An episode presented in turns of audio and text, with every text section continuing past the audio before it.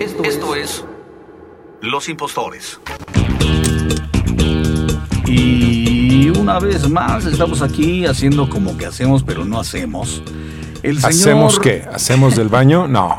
Sí, nos, nos, cuesta trabajo aceptarlo y hablarlo de frente y hablar las cosas como son, pero sí, uno también va al baño y uno defeca Recuerda que la gente tiene mucha imaginación y puede estarnos imaginando, grabando, sentados sobre retretes. No estoy diciendo nada malo, estoy diciendo que a veces vas, por ejemplo, a un baño público. A mí me encanta ir a los baños de Sanborns. Y te metes a una puerta que no sabes si tiene regreso, si tiene final. Te metes y en el momento en que te más te acomodas, que más cómodo te sientes y vas a hacer verdaderamente ruidos y externar tus frustraciones a la hora de defecar y vas así, así, entra otra persona y sucede una magia extraña y empiezas como que a murmurar para adentro.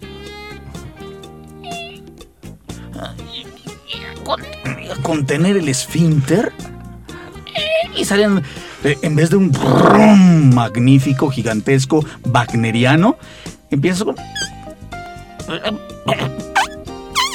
y dices tú, ¿dónde quedó la libertad de expresión?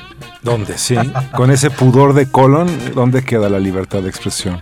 Esto es Los Impostores. El señor es Ricardo Pollins. Y el estrujo. Y somos un par de impostores y nos importa muy poco lo que digan los que están afuera. Pero sí nos importa que escuchen. Y que escuchen que la gente tiene que seguir sus instintos a la hora de hablar, a la hora de escuchar, a la hora de amar, a la hora de vivir. ¿Qué chiste tiene, mi querido Ricardo, hacer las cosas si no te nacen? ¿qué, tiene, ¿qué sentido tiene hacer las cosas si no te nacen? Luego te entrenan y crees que te nace de por sí, ¿no? Como tender la cama o lavar los platos.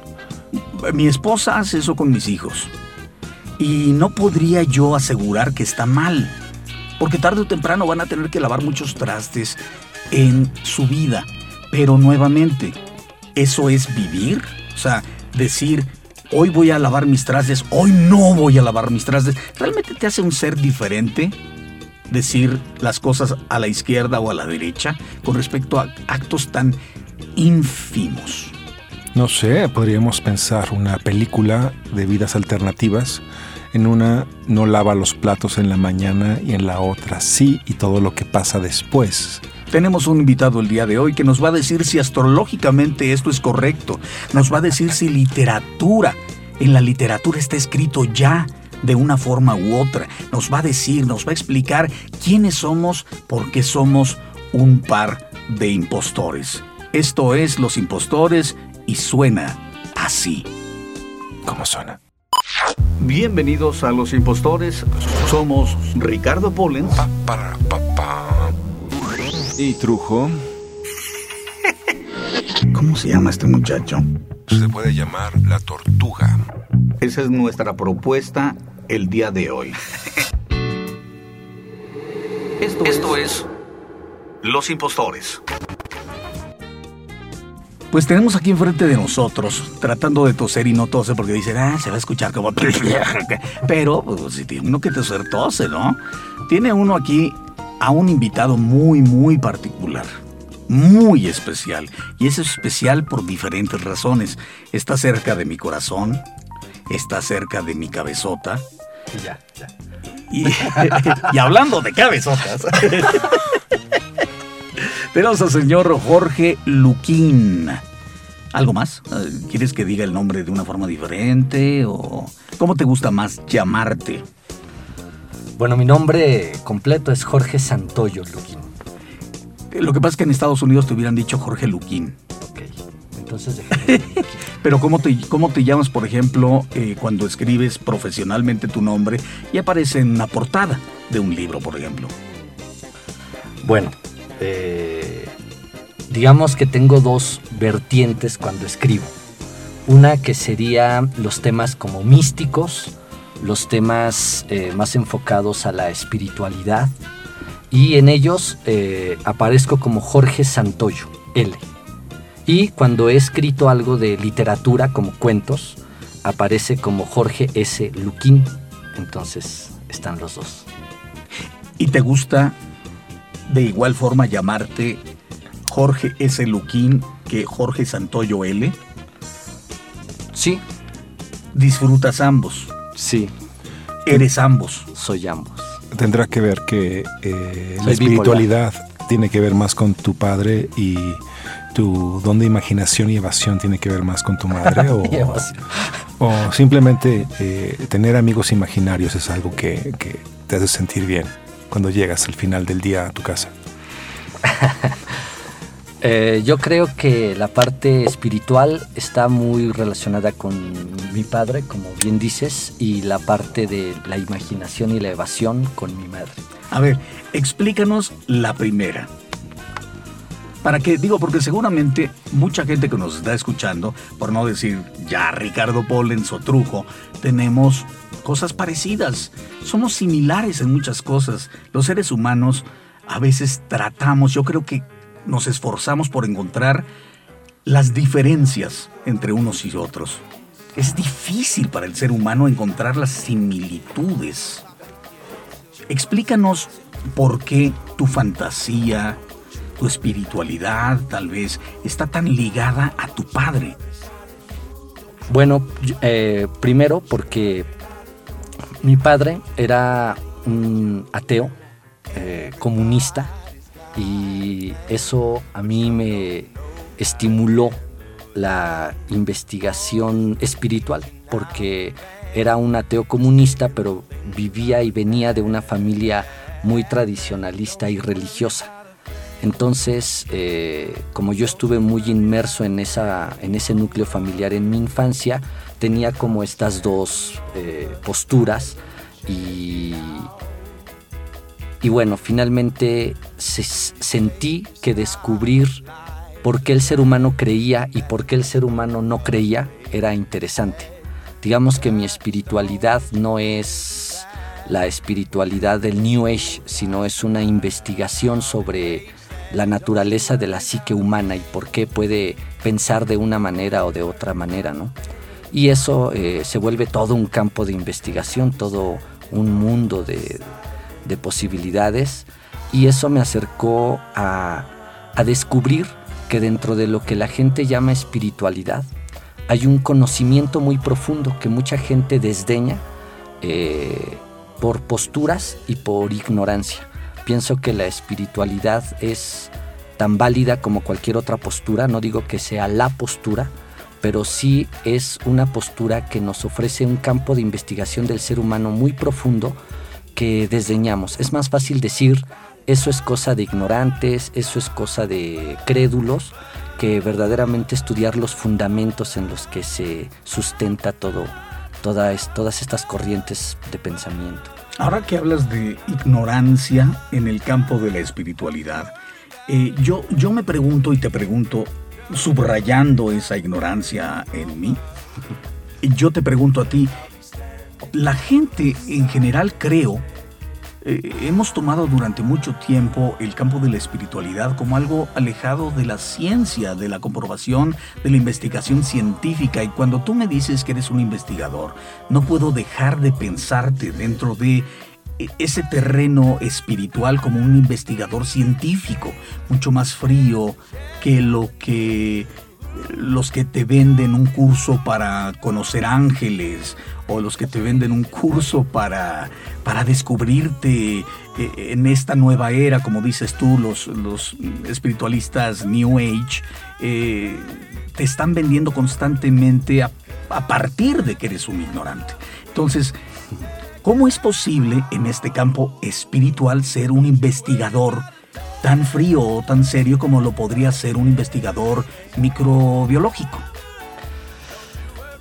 Bueno, me parece interesante la pregunta y creo que hay dos eh, líneas de respuesta. Por un lado, primero dejar claro que una persona que le interesan los temas espirituales no debería eh, pretender justificarlos con la ciencia, porque de entrada son disciplinas distintas. Eh, esto surgió en el siglo XIX. En el siglo XIX, con el surgimiento de- del positivismo y del pensamiento científico, los mismos espiritualistas quisieron como que retomar ese lenguaje científico para justificar sus teorías metafísicas. Y ahí entonces obviamente los científicos pegaron el grito en el cielo y no estuvieron de acuerdo y entonces los atacaron con todo, desprestigiaron y tenían razón porque finalmente son disciplinas distintas. Por otro lado, una investigación espiritual, si podemos llamarle así, pues no es más que una, una área del saber humano, una área de la curiosidad humana, una área de, la, de, las muchas áreas que existen en la búsqueda del ser humano. Entonces, pues requiere la mayor objetividad posible. Eh, esta objetividad te puede llevar a, apoyarte en investigaciones científicas para poder filosofar, especular de manera correcta. Finalmente, por ejemplo, ¿qué es la lógica? Es un, método de pensamiento.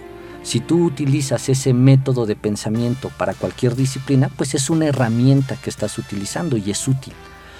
Las investigaciones de la psicología profunda, de la antropología, pues son herramientas que te pueden servir para, para de alguna manera entender o tratar de entender o de acercarte a la espiritualidad.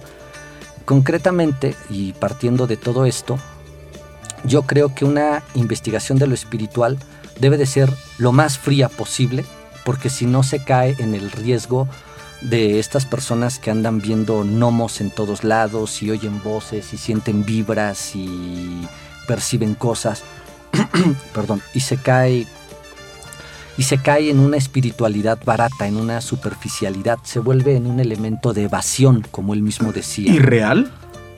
¿Irreal? El, el, hecho de que esta gente empiece a convencerse a sí misma de que ve duendes y cosas de esas, ¿es irreal o porque, porque dices barata, pero válida? Mm, ok, voy a, digamos, a medio rectificar la expresión. Es eh, probablemente, probablemente, porque a mí no me consta, sea posible todo este tipo de experiencias. Pero en la búsqueda de, una, de un conocimiento de la espiritualidad, no, no es un fin encontrar este tipo de fenómenos. La espiritualidad, la eh, bien entendida, lo que busca es el desarrollo de la conciencia en el individuo. Es como si me dijeras que para creer en que hay vida e inteligencia en el cosmos, no tengo que estar levantándome temprano o ir a ciertos lugares para ver si hay ovnis, sino, sino hacer tratar de llevar más allá la conciencia de lo que es el cosmos mismo. Exacto. Eh, y mucho más. Y mucho, mucho más, ¿no? Seguramente, seguramente o posiblemente exista vida en otros planetas, en otras galaxias, en otros sistemas, pero de especular respecto a eso, a que porque creas en ello tengas que creer en todos los abducidos y contactos, ya es diferente. Que no lo niegas tampoco, pero tampoco quiere decir que tienes que creer a pie juntillas en todos los supuestos avistamientos registrados, entre comillas, eh, para tener un acercamiento a ese conocimiento. ¿no? La espiritualidad lo que busca es la conciencia, el desarrollo de la conciencia en el individuo. Y mucha gente pierde de vista eso y en lugar de buscar despertar su conciencia, lo que busca es evadirse creyendo en muchas cosas que finalmente no son eh, el propósito de estas enseñanzas, de estas disciplinas. Bueno, has repetido como palabra, perdón, perdón. ¿Tú propones entonces el camino de la espiritualidad como el camino interior algo así como se practica en el budismo, por ejemplo, o como lo dice Gurdjieff. Eh, de hecho, yo soy un practicante de la escuela de Gurdjieff, entonces así sería como Ah, tú estás metido en, el rollo de Gurdjieff y ya sé por qué me sonaba cerca. Explícanos un poco de, de Gurdjieff, porque podemos estarlo peloteando tú y yo, pero aquí Rubén está haciéndome cara de quién es Gurdjieff. ¿Cuarto camino? Hablando? Sí, el cuarto camino o el quinto. Ah, ya ves si sabe. O el sexto el séptimo. Es el, camino que quieras. Pero el cuarto camino. Se, quedó en el cuarto. Exacto. no, no, pero es importante porque mucha gente se está preguntando, bueno, eh, cuarto camino, hablas de conciencia. A mí me llamó mucho la atención que has remarcado una, vez, una y otra vez a nivel de espiritualidad la palabra conciencia. cuando en espiritual, en espiritualidad, mucha gente que habla desde fuera, como que indicaría lo contrario, la conciencia. Hablan de una subconsciencia, de una semiconciencia, pero no hablan de una conciencia, el hecho de, conocer... ¿Qué? ¿Comerciales?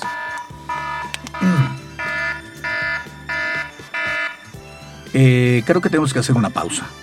Tenemos que hacer una pausa porque esto se está poniendo eh, pantanoso. Tenso. Pantanoso. Y todo a partir de que su padre era comunista y ateo. Esa necesidad imperiosa por tener una conciencia del... Yo no sé, es como para no hundirte, el poder respirar cuando sales y jalas bocanadas de aire. Eso debe ser la conciencia tal vez en algún momento, como oxígeno para no morir. Salir de la Matrix. Sí, de la Matrix. Tal cual.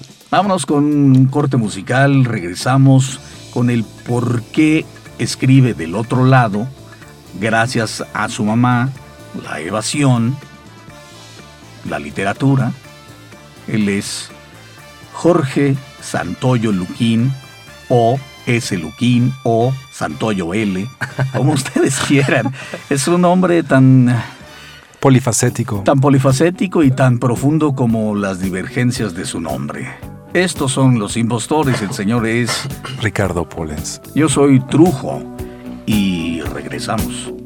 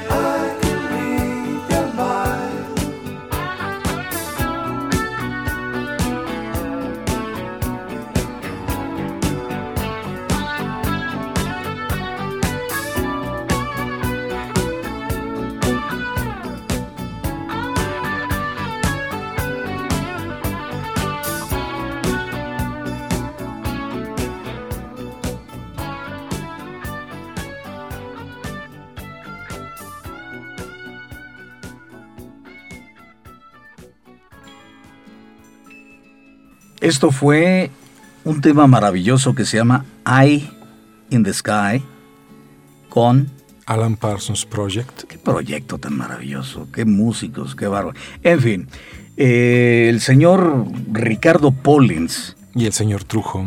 De los impostores. Me soltó así, me soltó como quien te echa Shakira en los ojos a medio juego de baloncesto. me soltó una, un desafío o no sé, limón en la herida. Limón. Con respecto en la llaga. el cuarto camino. El cuarto camino, ¿quién mejor para explicarlo que en este caso el señor Jorge Luquín ese? ¿Quién, es, ¿Quién, es, el que los... Jorge Santoyo. Jorge Santoyo Luquín, creo que el, el de los dos eh, apellidos completos, creo que es el mejor... Jorge S. Explicador, el S. Luquín. LSD.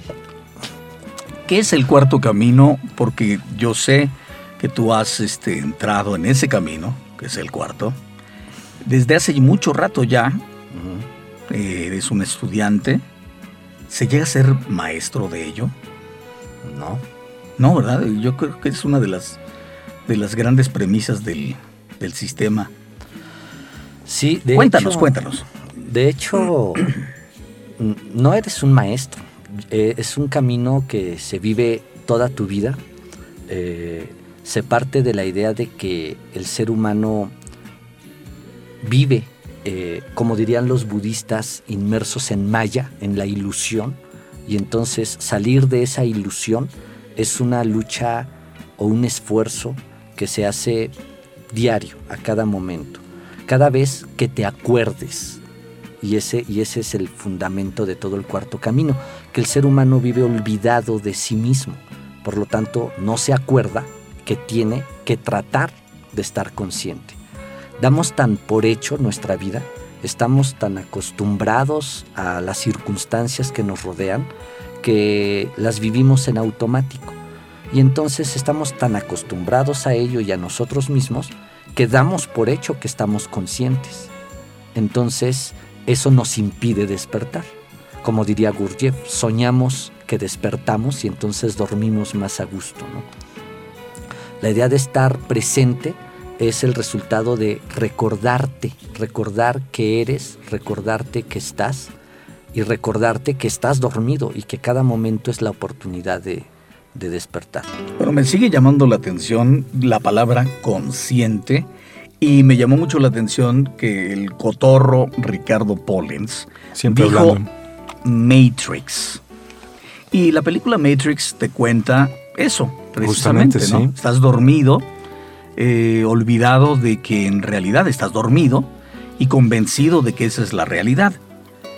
Eh, pero yendo más allá todavía, tú acabas de sacar a la venta un, este, un libro, un nuevo libro, no es el primero, un nuevo libro eh, que tiene que ver con todo esto. Así es. Cuéntanos, por favor.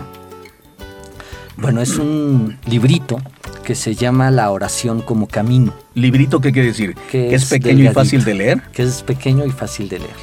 es pequeño entonces, es un libro muy chiquito, es un libro... Es un libro delgado. Más delgado. Sí, de pocas es un páginas. libro flaquito. Flaquito. No es gordo como eso, no es un libro gordo de esos que te dan flojera. No. Y con este libro flaquito, desde que lo lees puedes comprender o necesitas... Es que hay libros que tienes que leer otros libros para poder entender ese libro. Claro. Es como decir física 5, pues tienes que echarte 1, 2, 3, 4. Claro. ¿Este es así? No, mira, de hecho, eh, este libro en lo particular me, gusta porque desde el principio fue un ejercicio de que no fuera un libro eh, intelectualoso o intelectualoide lleno de citas y, rollos. Fue un libro que desde el principio surgió con la idea de cómo escribir un libro que llegue a las emociones. Interesante. Ok. ¿Cómo es que llegas a las emociones? Digamos que como las novelas románticas de Corín llegas a las emociones. Por ahí ah, vas. Ándalo. ¿Atacas a los nervios? Atacas a los nervios. Conmueves al lector. Conmueves al lector. Llora después de leer a, el, a ese Luquín. La idea es que eh, tú eres escritor. ¿cómo, se llama el libro para empezar? Se llama La oración como camino. La oración como, camino. ¿Es un libro de gramática o de agricultura? Es un libro sobre la conciencia. Sobre la conciencia. Ah, ok. Vamos llegando ya a un lugar. Conciencia. ¿Sobre el despertar de la conciencia o de la conciencia de por sí? Sobre el despertar de la conciencia. Ahora, pero déjame entender, la oración, ¿de qué oración? A, cuál te refieres? Porque cuando yo voy desde niño a las iglesias católicas, la gente ora. La gente en realidad va a orar. Y esta oración yo la conozco desde niño y este es, no sé, es como, como una forma, como un método, como una fórmula de entrar en comunicación con algo, posiblemente contigo mismo. Y es como el, la contraseña, como el password del Internet. Tú empiezas a, orar y eso te lleva a un estado, a un estadio, ¿sí? Donde de pronto esta contraseña te pone en contacto con Dios, los santos, o tal vez contigo mismo a un grado de convencimiento que logras las cosas. Entonces, yo te pregunto a ti, ¿estás orar? ¿A qué oración te refieres? Exacto. Bueno, en el libro lo que yo establezco es que existen varios tipos de oraciones. Oraciones que simplemente inventa el orante en el momento en el que está en alguna situación particular y en el que hace alguna petición eh, propia del momento. Pero también establezco que hay oraciones tradicionales, oraciones que fueron creadas por escuelas y oraciones que en su estructura y contenido explican un método, un conocimiento y un método para acercarse a la conciencia. Y en particular pongo como ejemplo en el libro y desarrollo la explicación de la oración que conocemos como el Padre Nuestro. ¿Por qué esa? Porque es una oración que finalmente en nuestro país pues es conocida prácticamente por todo mundo, hasta por los que nunca van a una iglesia o no, son, o no pertenecen a la religión. Finalmente forma parte del, de, no sé, de la colectividad, del folclore cultural, exacto.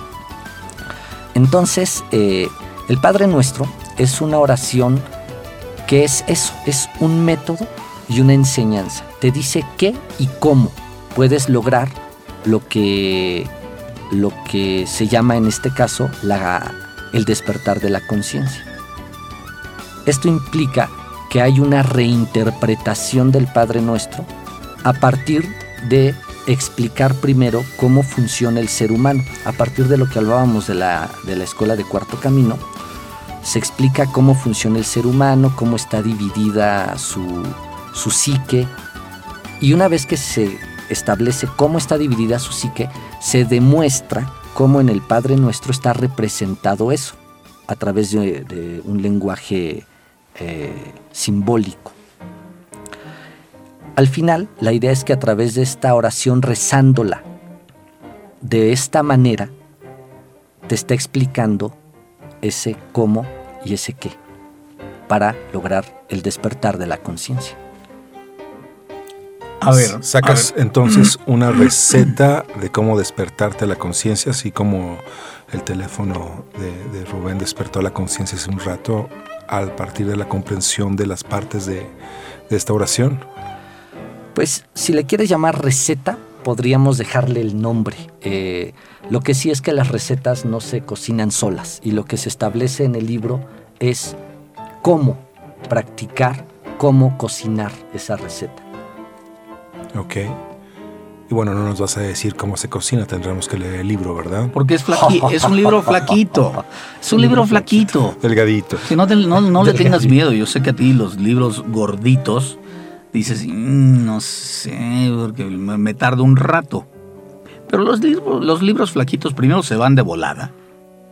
los libros flaquitos no cuestan mucho dinero. Sí, también los, los gorditos cuestan más. Cuestan más. Y los flaquitos no son caros. ¿Dónde puedo encontrar este libro flaquito?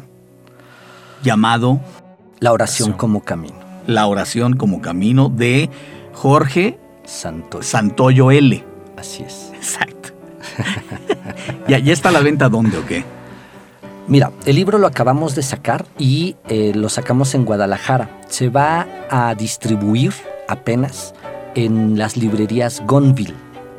Librerías Gonville. Gonville, que es, es una cadena de librerías así como aquí el sótano, eh, que hay varias, pero que son propias de esa región. Están en el Bajío y hacia el norte del país. Hay muchas, o sea, en León, en Guanajuato, en... O sea, para nuestros amigos de por allá ya saben dónde pueden conseguirla, pero ¿y qué pasa con los que viven, por ejemplo, ahorita nos encontramos en la Ciudad de México? Así ¿Qué es. pasa con la gente que esté interesada en esto? Bueno, el libro de momento no tiene distribución en librerías aquí, pero lo están vendiendo en un centro donde se dan consultas, terapia de homeopatía y de desarrollo humano, que se llama Cuántica y que está en la calle de Santiago Rebul, número 61, en la colonia Miscuac. A ver, otra vez, otra vez, porque como llego a donde... ¿eh? La Eh. dirección es Santiago Rebul, Santiago Rebul, número 61, número 61. Esto es en, la colonia Miscuac. en Miscuac. Así es. Y seguramente, mis queridos amigos de escuchas, eh, seguramente eh, pronto, porque el señor Jorge Santoyo Luquín, o sea, no, no el escritor de un lado ni del otro, sino el, El hombre de carne y el que todo lo sabe, pronto eh, nos va a regalar tal vez alguna opción online, en línea, para poder este, pedir el libro y encontrar cómo mandarlo, etcétera. No lo sé, pero seguramente eh, ya tenemos. Seguramente ya tenemos alguna respuesta al respecto. Eh, no teman, el señor Ricardo Polen siempre eh, es ávido de información con respecto a los libros, la literatura. Nos va a decir alguna forma rápida de, de llegar a este, a este libro que es la oración Como camino. como camino. Pues por- yo, yo todavía me quedo así con dudas, no sé. digo, lo que pasa es que, fíjate, que esto es lo bonito de, de este tipo de libros, que no, sol- que no es que te contesten, sino que te abren el apetito. Claro, es Tú- un poco la idea. Lo, lo que pasa es que, Jorge, yo, yo te pregunto porque hoy en día cualquiera escribe un libro. Hoy en día cualquiera se pone a escribir y te dice, esta es la respuesta. ¿Qué es lo que tiene que vivir Jorge para poder llegar a escribir esto?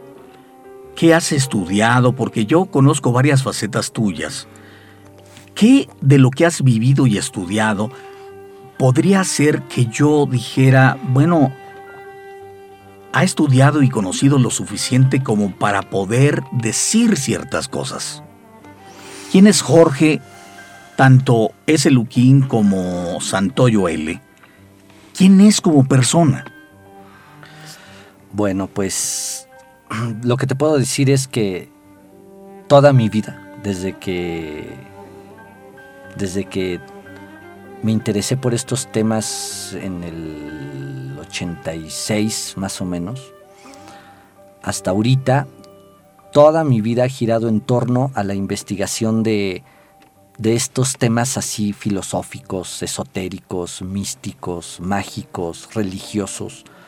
Eh, he sido, digamos, bastante disciplinado en mi investigación, en el sentido de, de que la he tomado en serio, en el sentido de que no me he quedado en, el, en ese campo. Esta investigación me llevó a la vez, como te comentaba hace unos momentos, me llevó a la antropología de la religión, me llevó a la psicología profunda, eh, me ha llevado a estudiar nuevas técnicas sobre el cerebro como la programación neurolingüística, eh, obviamente la filosofía y de ahí a la literatura. Hay grandes obras literarias consideradas de, eh, dentro de la literatura universal que que son muy interesantes y manejan estos temas. Un clásico que a mí me encanta es El Golem de Gustav Meyrink, una novela padrísima donde, donde habla de este viaje interior.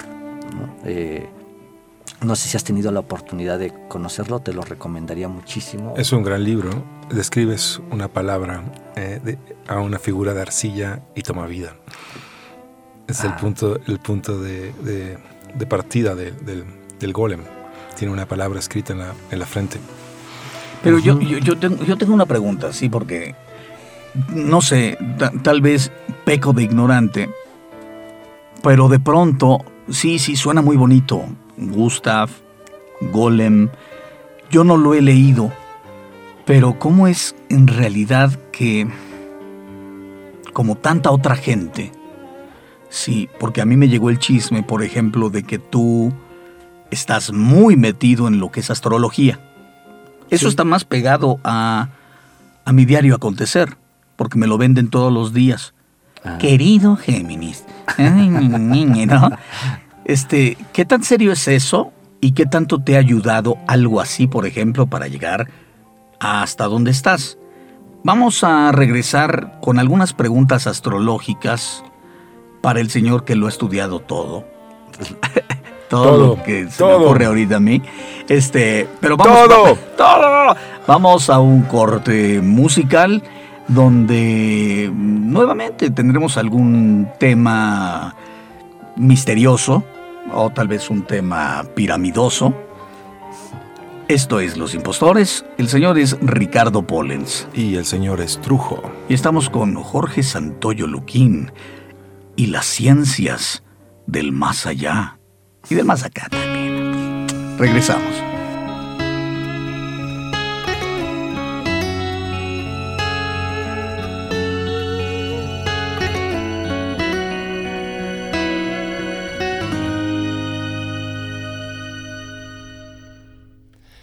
Humanity, our feet in, it's time to say goodbye.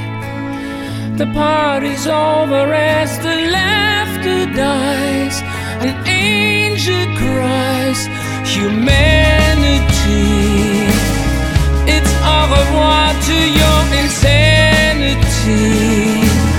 You sold your soul to feed your vanity, your fantasies and lies.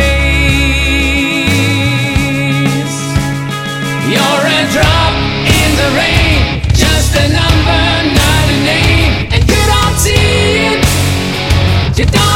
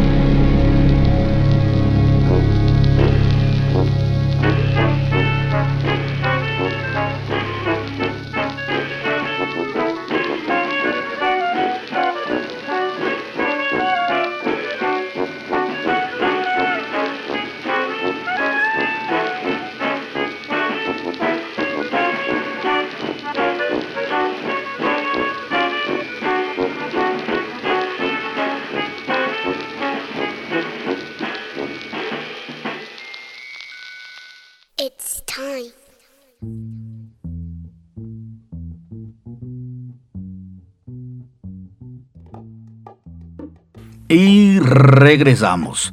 Y le tenemos una buena información, bastante a tiempo, que nuestro equipo de producción se inmediatamente se lanzó a conseguir, Exactamente, sí. que es el, el dónde podemos este, pedir los libros, información de este libro, etcétera, etcétera, etcétera. Ricardo, por favor. Ah, bueno, eh, la, la di- el- el- la dirección de email es contacto arroba cuantaeditores.com. Cuanta es con Q. O también a eh, cuanta a www.cuantaeditores.com. Ahí eh, en esa página justamente lo, la abren y van a encontrarse en el extremo derecho justamente el libro La oración como camino. No, no, no lo trajo Jorge para que lo viéramos, nada más nos ha presumido de él, pero eh, es un libro de portada azul y hay una, hay una persona que eh, parece que tiene las manos eh, al frente o hacia atrás porque está muy oscura, ¿no? Y ve hacia uno diciendo, cómpralo. Cómpralo, cómpralo, cómpralo, porque es flaquito. Recuerden, contacto arroba cuantaeditores.com. Cuanta se escribe Q-U-A-N-T-A.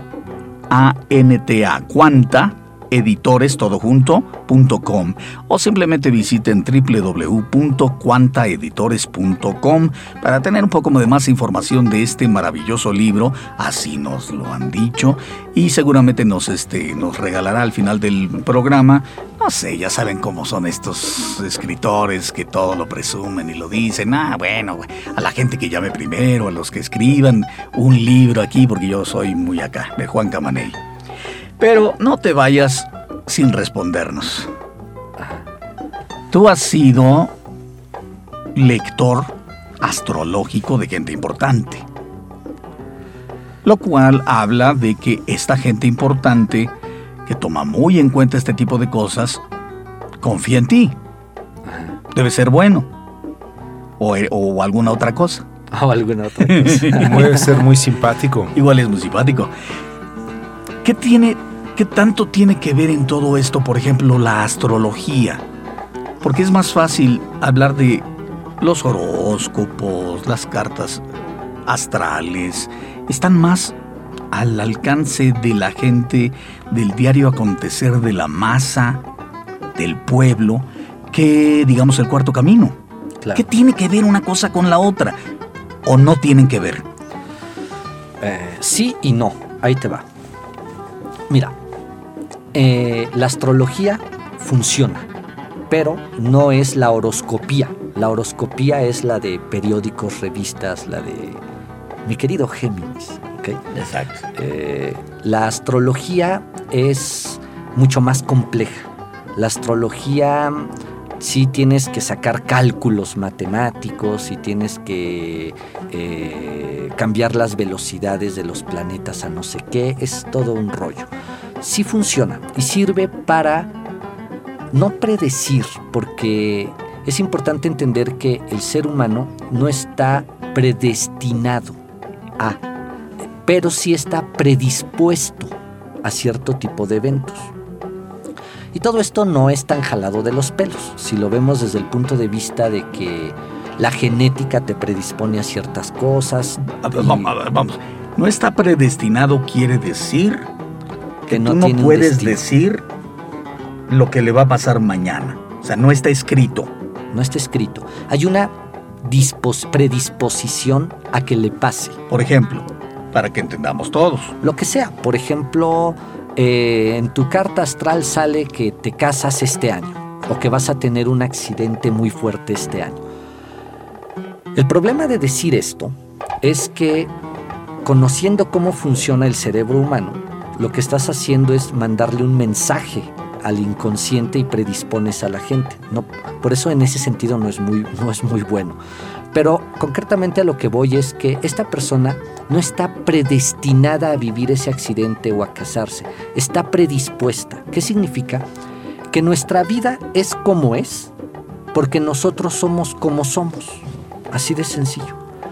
Todo lo que yo pienso, siento y hago está generando una serie de consecuencias. entonces estamos predispuestos a vivir cierto tipo de eventos. Si yo no quiero que pase el evento, lo que tengo que hacer es cambiar yo. Y ahí es donde entra con las disciplinas de desarrollo de la conciencia. Porque entonces quiere decir que para cambiar necesito cambiar mis modelos de pensamiento, mis modelos de sentimiento, mis modelos de conducta. Y todo eso implica una disciplina, un trabajo interior. Una conciencia. La conciencia. ¿Por qué a la gente sí termina siempre pasándole lo que le dijiste que le iba a pasar? Pues porque la gente es como es. Se autoconvenció. Es como es, siempre ha sido así. Siempre se enoja ante los mismos eventos. Siempre hace el mismo berrinche cuando le dicen la misma cosa. Siempre acostumbra a decir que esto le, siempre le molesta, esto siempre le agrada, aquello siempre lo disfruta. Son como las parejas que conoces desde hace años que se pelean siempre por lo mismo. Exacto, pero así somos todos. No nos pelearemos por los mismos que se pelean los de al lado, pero nos peleamos por otras cosas y son los mismos detonadores los que hacen que siempre caigamos en las mismas conductas. Son patrones de comportamiento. Exacto. Eso en cuarto camino se le llama mecanicidad. Entonces, como somos mecánicos en nuestras conductas, pues estamos generando una serie de consecuencias que se, se vuelve prácticamente inevitable. ¿Por qué? Porque cambiar eso implica un cambio que no estoy consciente de que soy así. Entonces primero tengo que estar consciente de que soy así para después poder ver en qué dirección voy a cambiar mis conductas. Entonces, a ver, desde tu punto de vista de cuarto camino, la horoscopía no es positiva. No, Es horoscópica. es horoscópica. Así es. Ahora, hay otra cosa muy interesante, que al final la astrología en realidad es un método de autoconocimiento y de desarrollo de la conciencia, pero que lo interpretamos, lo usamos de la manera, todas estas conocimientos, como son sistémicos, es decir, parten de que el ser humano está integrado al universo, está integrado a todo, por lo tanto tienen una faceta que se deriva en lo que se conoce como las mancias. Las mancias... A ver, ya me estoy perdiendo, me estoy perdiendo. Ok, a ver. Sistémico. Sistémico. Primero, somos... A ver, ¿cómo está eso? A ver, otra vez. Ajá, bueno, ok. Partimos de que vivimos en un universo sistémico. ¿Qué El quiere universo sistémico, ok. ¿Qué, decir? ¿Qué es quiere eso? decir? Que nada está existiendo aislado de lo demás. O sea, Así que todo sencillo. tiene que ver con todo.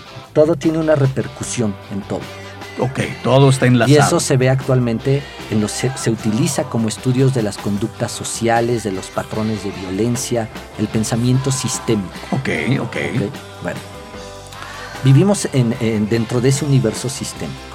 Como es sistémico, es decir, como todo está integrado, una de los, uno de los usos que se le puede dar a estas disciplinas sistémicas es el de la mancia. La mancia es la quiromancia, la eh, Cartomancia. cartomancia, o sea, la adivinación por medio de, que es esta cuestión de ver las predisposiciones de ciertas cosas de ese sistema. Ok. Este sistema está predispuesto a, ¿ok? Entonces, esos son las mancias. Pero las mancias son la forma más burda de utilizar estos modelos y estos La sistemas. horoscopía, los horóscopos vendrían a ser una mancia. La horoscopía, la lectura de cartas, de qué te va a La pasar lectura y que del si te café, engaña, la mano, todo ese tipo de la cosas. arena, las runas vikingas, bla, bla, bla, bla, bla, el tarot, todo. Pero no te metas con el Jishin, ¿eh? También, también el I Ching es un es lo mismo. También es un sistema Que no te metas con el Jishin. Es un sistema completo que te enseña otras cosas, pero que también lo utilizan en su aspecto puramente mántico, ¿no? Ahora, pero ¿por qué siendo el sistema más vulgar o barato o mm, superficial, ¿sí? Dentro de todos estos sistemas es tan utilizado. Lo acabas de decir, porque es lo más vulgar, ¿no? Y vulgar significa que es lo que usa el vulgo. Sí, pero es lo que usaban también los grandes reyes y los grandes emperadores de las grandes culturas. Sí, pero lo usaban solamente para los reyes o las culturas. Es decir, el mago predecía a lo mejor la caída o el surgimiento del imperio o el nacimiento o muerte del rey. ¡Pum! Se acabó. Pero no predecían que si la vecina te... No le decían, Querido rey, Exacto. esta semana tendrás algo que ver con... No, ¿verdad? Con la esclava morenita. Puede ser, puede ser, puede ser. Entonces, eh, ahora, si quitamos esa parte de las mancias, de la forma en que han caído, eh, en el uso que le han dado estas, a estas disciplinas, la astrología es un lenguaje, es una representación simbólica de la psique del ser humano. Es decir, concretamente, en la verdadera astrología, cuando hablamos de Venus, no estamos hablando del planetita que está ahí arriba dando vueltas, sino estamos hablando de tu necesidad de amar. Cuando hablamos de Marte, no hablamos del planetita de allá arriba, estamos hablando de tu necesidad de autoafirmación. Cuando hablamos de Mercurio, no es el planeta, es tu necesidad de comunicarte. Entonces, al final, no era más que la representación sistémica de que lo que es arriba es abajo, pero era la, la- estructura de la psique humana. Y entonces a través de la astrología lo que te está diciendo son tus tendencias. Mercurio es la forma en que te comunicas y la forma de comunicarte de ti, la de él y la mía son distintas. Mi Mercurio está en una posición distinta a sus Mercurios. Es un lenguaje psicológico pero antiguo. Y ese es el punto y el meollo del asunto. Hay que entender que todas estas disciplinas no son más que formas de psicología antigua, modelos antiguos para representar la psique humana y la estructura del comportamiento. Es un estudio del ser. Entonces ahí otra vez empata con el cuarto camino. Son formas, métodos de autodesarrollo de la conciencia. ¿Ya viste que se lleva de planetita con los planetas? Se lleva pesado con los planetas. No ¿Qué se- quiero ver pero, pero ¿qué, se planetita. ¿qué se necesita, mi querido Rick, para llevarte de a cuartos con los planetas? No sé. Eh, ¿No será hay como- una, lo como que en la dice, escuela, lo que lo que dice se apela mucho a lo que es el discurso literario que él también escribe ficción como dice lo que es lo que es en el, eh, en el espacio lo que es en el cosmos es en la Tierra hay una representación. De un modo u otro estamos hechos de lo mismo somos una consecuencia o progresión de ello y nuestros actos de una manera u otra afectan todo ello en manera él dice sistémica. Yo nada más veo cómo se va cayendo todo no así como tiras eh, y se cae todo, eso es un sistema. Eh, supongo que conoces el libro, me, me- me hiciste eh, brincar justamente ahora que hablabas de planetitas eh, y, y los tratabas de esa manera. Eh, salió justo el año pasado una nueva edición del libro Cosmos y Psique de, de Tarnas, que ese no es un librito delgado, sino que es un ladrillo verdaderamente monumental, ¿no? Sobre, sobre psicología y sobre astrología y psique, justamente, Mira, no, no lo conozco. editado por, por Jacobo Ciruela, precisamente. Ah, por el señor Ciruela. Sí, en su nueva, en su, en su nueva, en su nueva editorial ves que se cansó de la que tenía, la vendió y fundó una nueva que se llama Atalanta. Sí, Entonces, claro. Cosmos y Psique es uno de los primeros títulos que salieron justamente. Él, de hecho, una de las últimas novedades del año, ya como comercial, porque soy fan de él, escribió una historia de el sueño. Que siempre se ha escrito una historia de la, de, la vida humana consciente, pero no nunca de la historia de el- del hombre mientras duerme. El mundo detrás de los párpados se llama ese libro. No dejen de, de buscarlo, eh, porque bueno, recuerden que las sugerencias, porque Ricardo Pollens es un hombre muy amable, nunca le diría a la gente, vayan, cómprenlo porque yo lo ordeno. Él sugiere simplemente de una forma muy humilde, como humilde es siempre él, Siempre.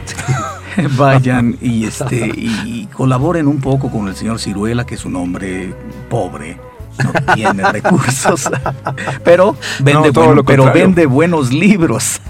Y Entonces, Una, un y una persona, gorditos. una persona Gorditos. encantadora él, una persona encantadora. debe ser. Un Pero día un preciosas día lo invitamos, pero sus ediciones sí. ediciones. Eso también, eso también se tiene que agradecer tarde o temprano cuando eres un lector ávido. El tipo de papel, el tipo de. O sea, todo el trabajo que conlleva un libro, que tarde o temprano es una obra de arte, ¿sí?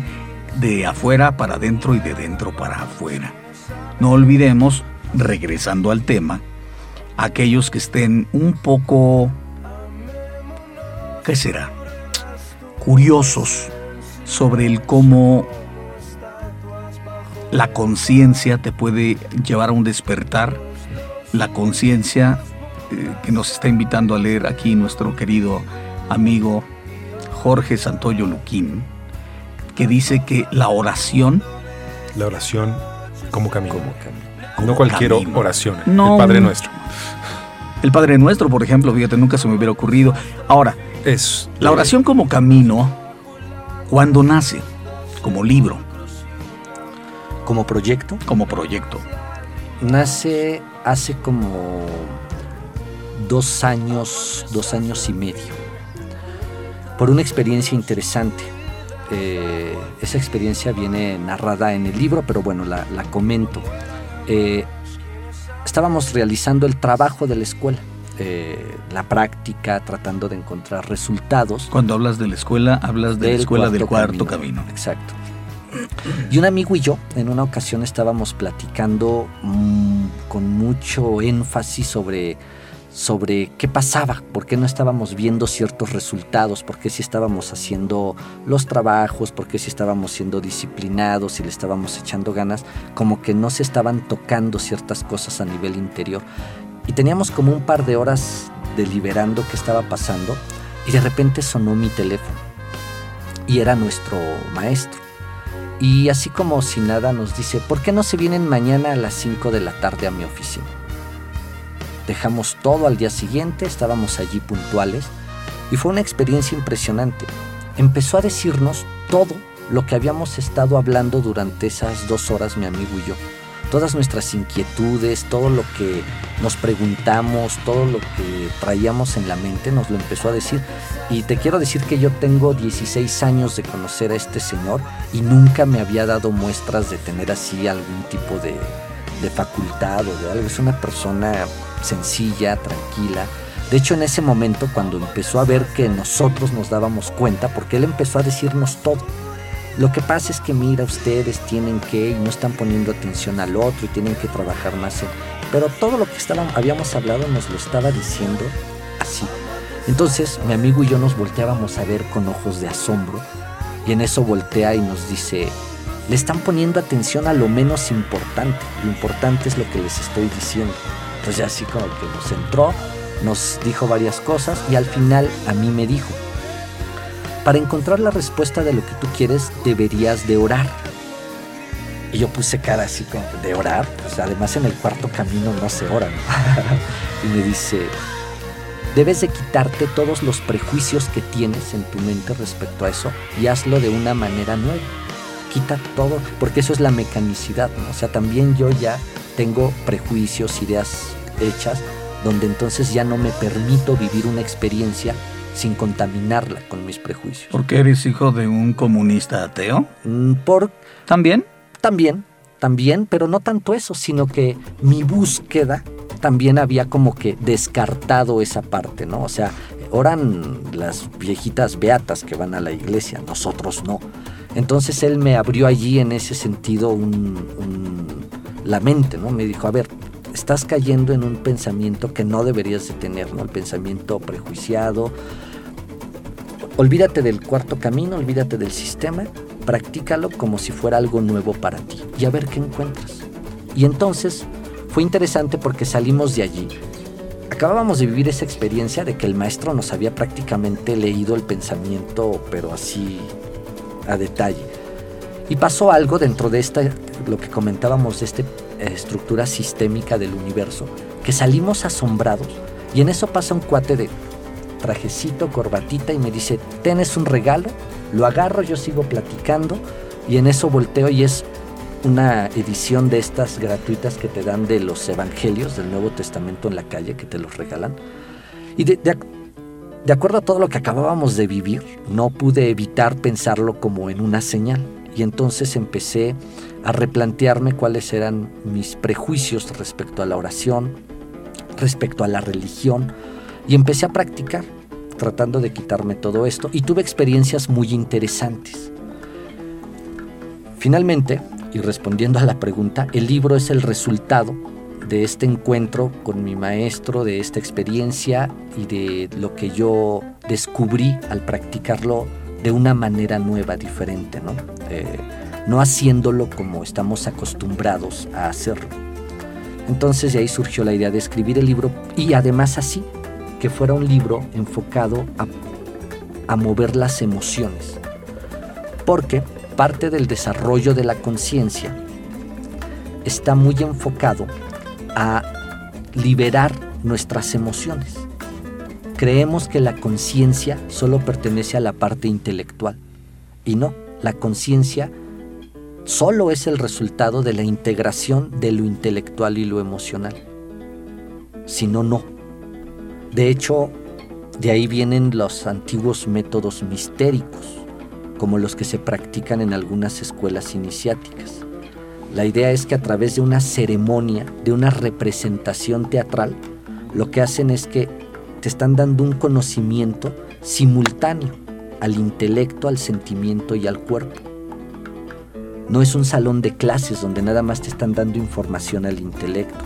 O no es una clase de arte donde te están moviendo. ¿Es como el la psicodrama? Exacto.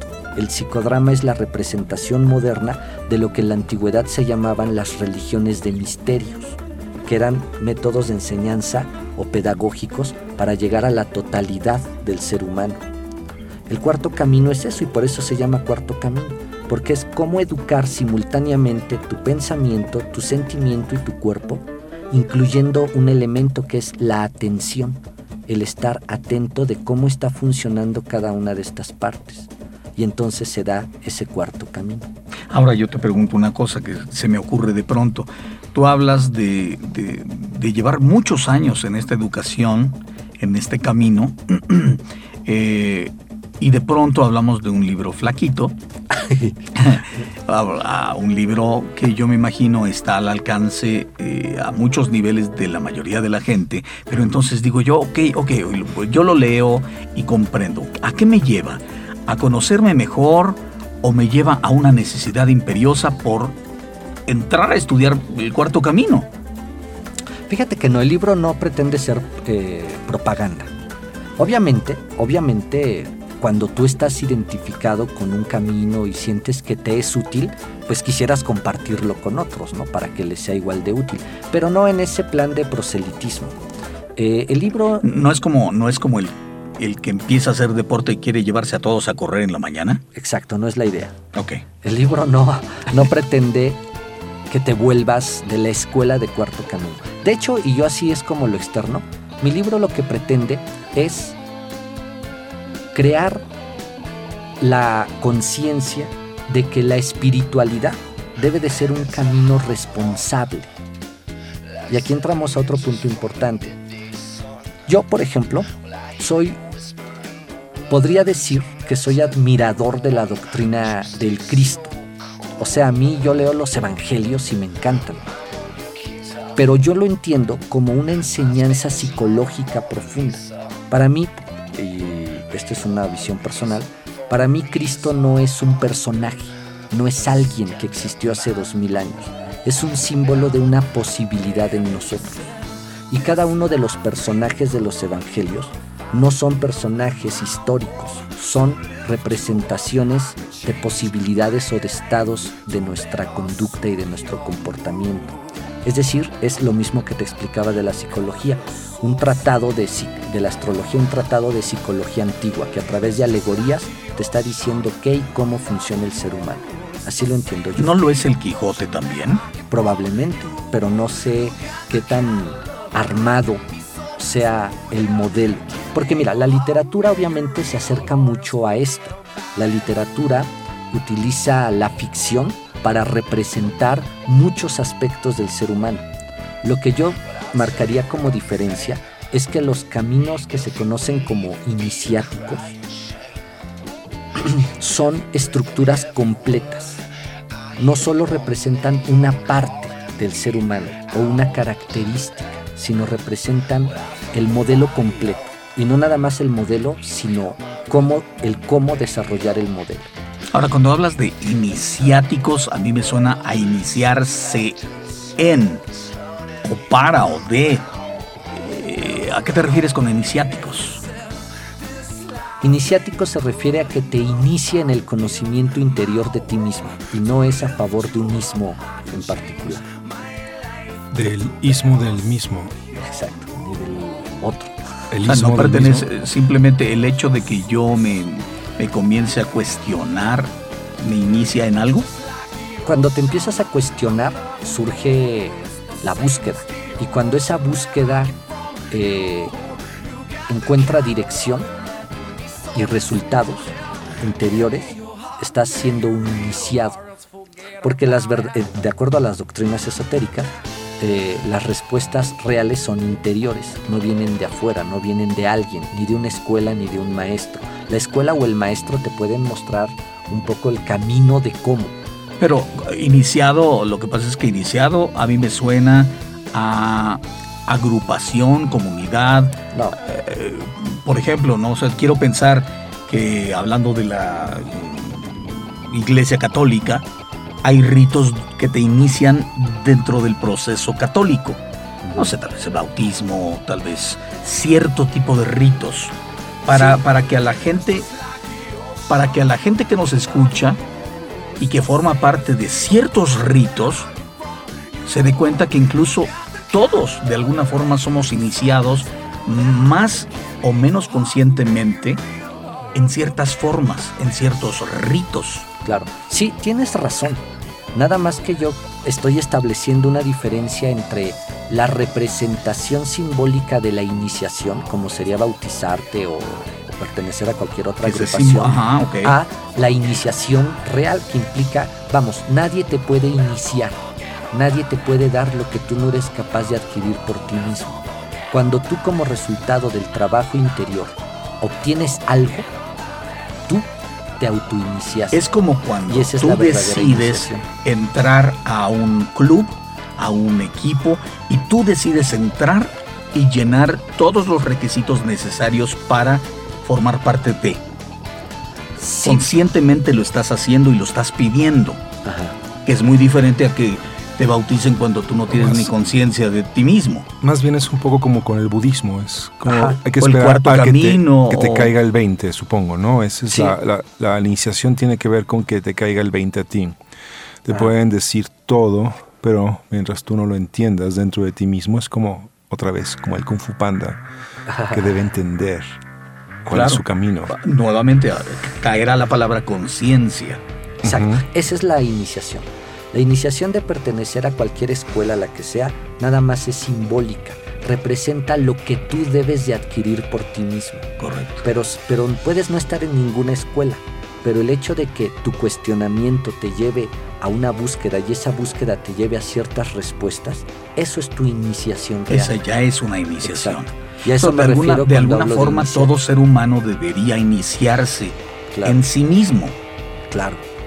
Ok.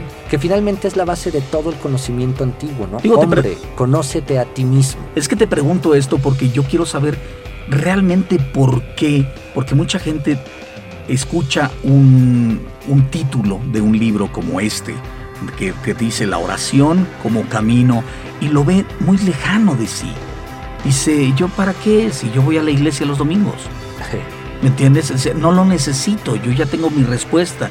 Cuando en realidad este tipo de pláticas o este tipo de libros o este tipo de prácticas a lo que te lleva es a que tú te preguntes a ti mismo, a que tú te cuestiones, no des por hecho todo lo que escuchas, ves o vives, sino que te lo cuestiones e inicies un camino propio. Tu camino, Claro, tu conciencia, claro. tus respuestas. Es el estudio de ti mismo. Punto. Toda religión o todo camino iniciático o espiritual, lo que te están pidiendo y mostrando es un modelo de autoconocimiento. Estúdiate a ti mismo. Bueno, pues el tiempo se nos está terminando como cuando pones un reloj de arena. Yo los invito a todos ustedes, a te- aquellos que tengan un poquito de curiosidad, aquellos que tengan Poquita. Poquita, aunque sea poquita curiosidad, que aquellos que de alguna forma piensen cuando les dan las respuestas, que piensen cuando van a una iglesia o a otra, que piensen los muchachos cuando sus padres les dicen es por esto o el otro, y llega un momento en que digan, es que no me convence verdaderamente lo que me están diciendo, yo creo otras cosas, y tengan esa curiosidad por, por hurgar un poquito más allá, por preguntar un poquito más allá, por atreverse a vivir plenamente, yo creo que eh, libros como el del señor Jorge Santoyo Luquín, que es Orar como camino, la oración como camino, eh, vayan un poco más allá.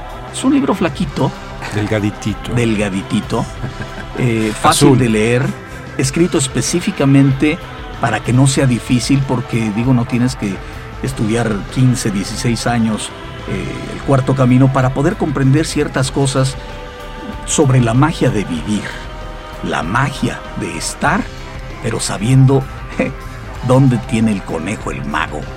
Eso me parece interesante. Nosotros somos los impostores, el señor, el señorón es Ricardo Pollens. Y aquel de allá. eh, Aquel de allá. iluminado, iniciado en las artes mágicas y locutivas es Trujo. Y el tenemos señor como- invitado, hombre, por favor. Tenemos como invitado a Jorge Santoyo Luquín, conocido también como Jorge S. Luquín y también como Jorge Santoyo L. ¿no? Es tres personas en una sola. Como Dios Paquete que se Dios desdobla. Dios Espíritu Santo. Sí, sí, el triángulo maravilloso. Muchas gracias, Jorge, por estar con nosotros. Gracias a ustedes. Nos escuchamos cuando nos escuchemos. Muchas gracias. Hasta luego.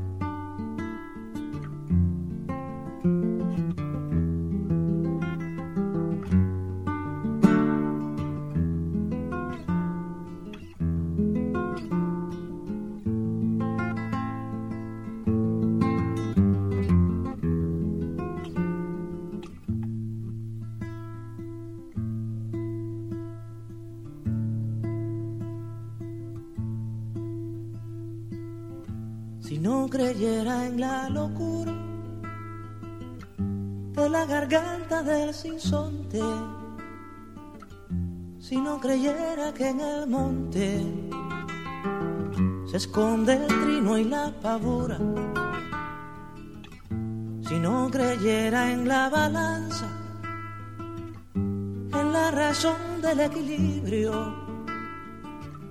si no creyera en el delirio, si no creyera en la esperanza, si no creyera en lo que agencio, si no creyera en mi camino, si no creyera en mi sonido, si no creyera en mi silencio, qué cosa fuera, qué cosa fuera la masa sin cantera un amasijo hecho de cuerdas y tendones, un revoltijo de carne con madera, un instrumento sin mejores resplandores. Que lucecitas montadas para. Qué cosa fuera corazón, qué cosa fuera, qué cosa fuera la masa sin cantera, un testaferro del traidor de los aplausos un servidor de pasado en copa nueva, un eternizador de dioses del ocaso, júbilo hervido con trapo y lentejuela. Qué cosa fuera corazón, qué cosa fuera, qué cosa fuera la masa sin cantera, qué cosa fuera corazón, qué cosa fuera. Qué cosa fuera la masa sin cantera.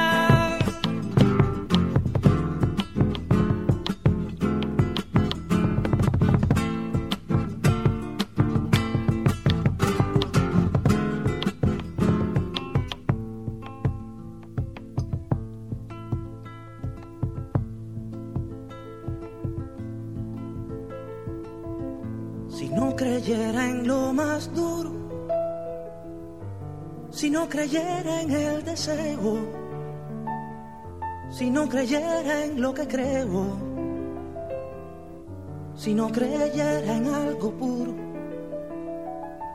si no creyera en cada herida, si no creyera en la que ronde, si no creyera en lo que esconde hacerse hermano de la vida.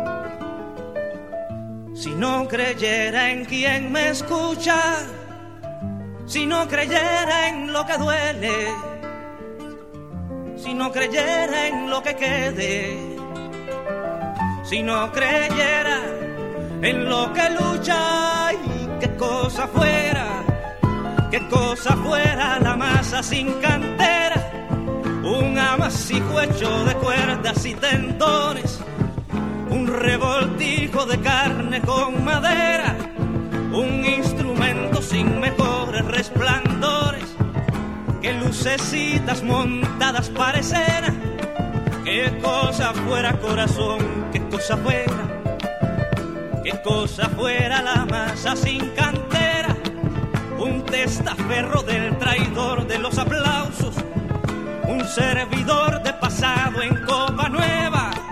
Qué cosa fuera corazón, qué cosa fuera, qué cosa fuera la masa sin cantera, un eternizador de dioses del ocaso, júbilo hervido con trapo y lentejuela. Qué cosa fuera corazón, qué cosa fuera, qué cosa fuera la masa sin cantera qué cosa fuera corazón, qué cosa fuera, cosa fuera la masa sin cantera.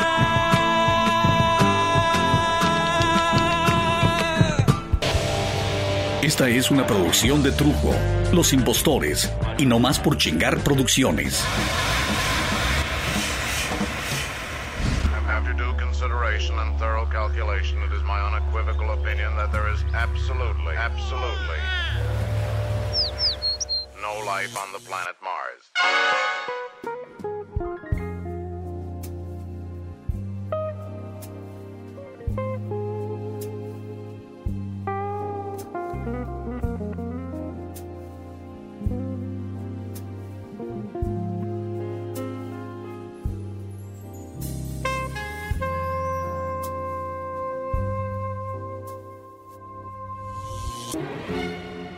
Radio es lo que tú quieras que sea.